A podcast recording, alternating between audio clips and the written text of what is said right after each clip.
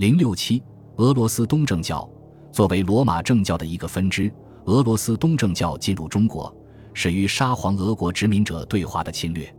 可以说，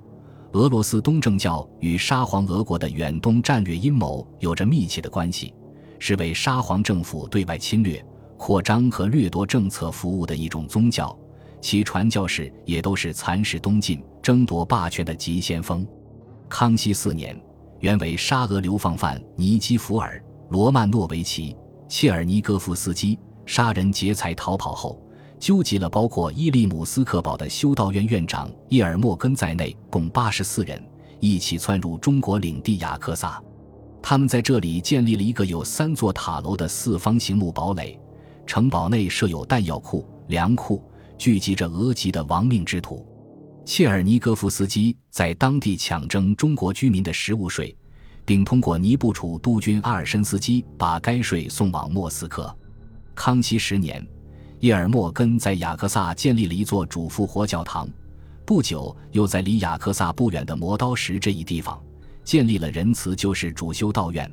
这是俄罗斯东正教在中国境内修建的第一座教堂和修道院。从此。俄罗斯东正教披着宗教的外衣，配合沙俄政府拉开了侵华的序幕。康熙二十一年，俄国沙皇彼得一世即位。由于沙俄不断地向雅克萨地区进行肆意干扰，康熙帝命黑龙江省将军萨布素包围雅克萨城。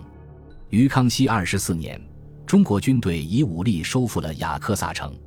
不久，清廷与俄划定黑龙江界，立约七条。这就是《尼布楚条约》。在对沙俄侵略进行自卫反击战中，中国军队曾前后共俘虏了九十九名俄入侵者，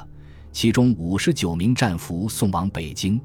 这时，清廷发布了一道处理战俘的命令，将这些俄战俘编在负责保卫京畿的八旗兵镶黄旗中，为第四参领第十七座领，驻地定于北京城东直门内的胡家园胡同。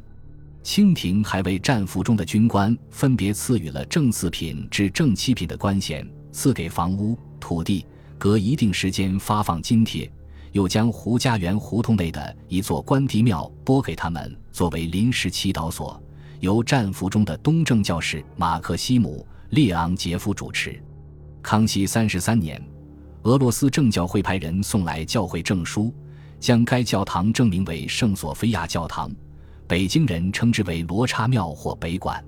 从此，俄罗斯东正教的势力伸向了清廷统治的中心。也正是清廷当时对这批俄战俘和俄东正教的仁慈宽容政策，使中国此后遭受到了东正教二百多年的骚扰和祸害。中俄尼布楚条约签订后，彼得一世对其在雅克萨城的失败并不甘心，伺机卷土重来。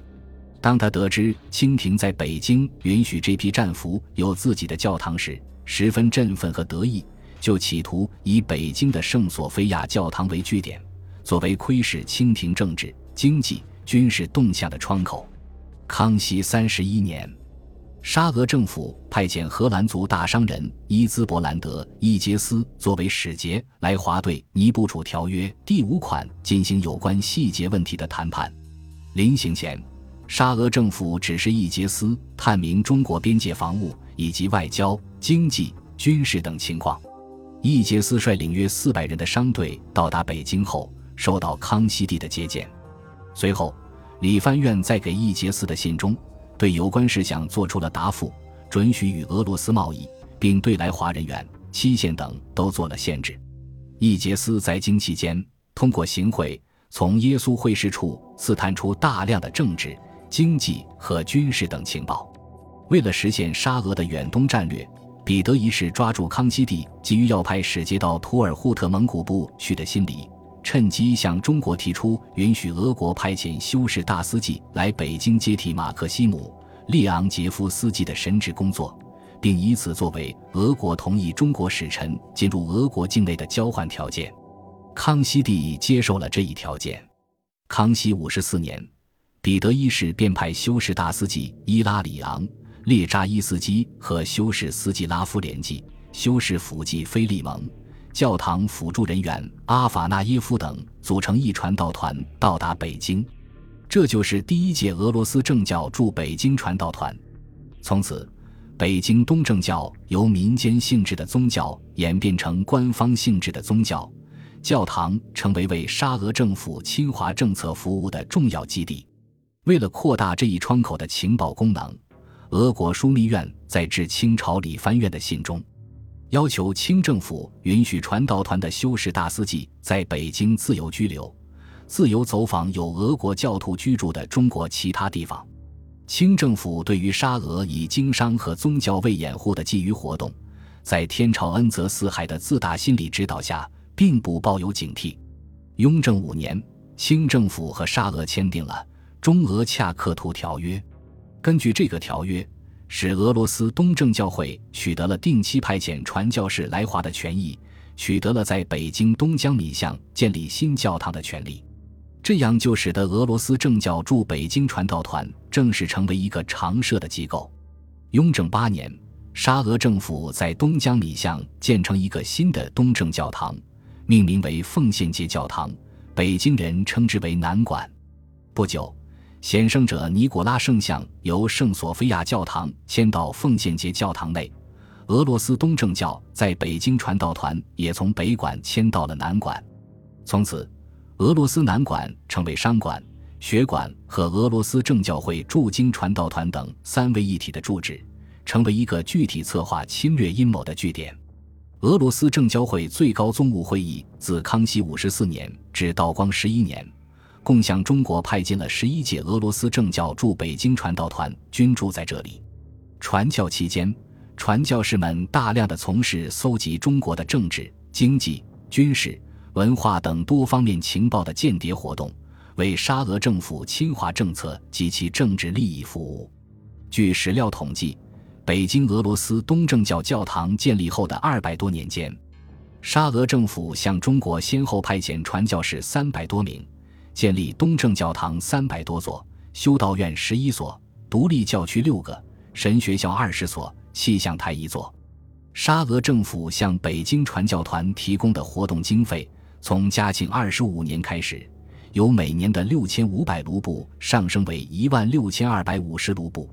传道团在中国兴办得起，事业共四十六处，拥有教会财产一百五十万卢布。东正教势力发展到华北、东北、西北、华东、华西、华南等地区，教徒总人数达三十三万八千人。东正教传教士在华活动期间，编译了大量的汉。满文书籍，如翻译了《八旗通志》《李藩院则例》《大清律例》《异域录》，编译了《中国丝织厂资料》《中国地理手册》，写出了《蒙古志》《西藏志》《中亚各民族志》《北京志》，并且大量收集和窃取我国各种文物和重要的图书资料，特别是从宫廷内盗走了中华分省地图和北京地图。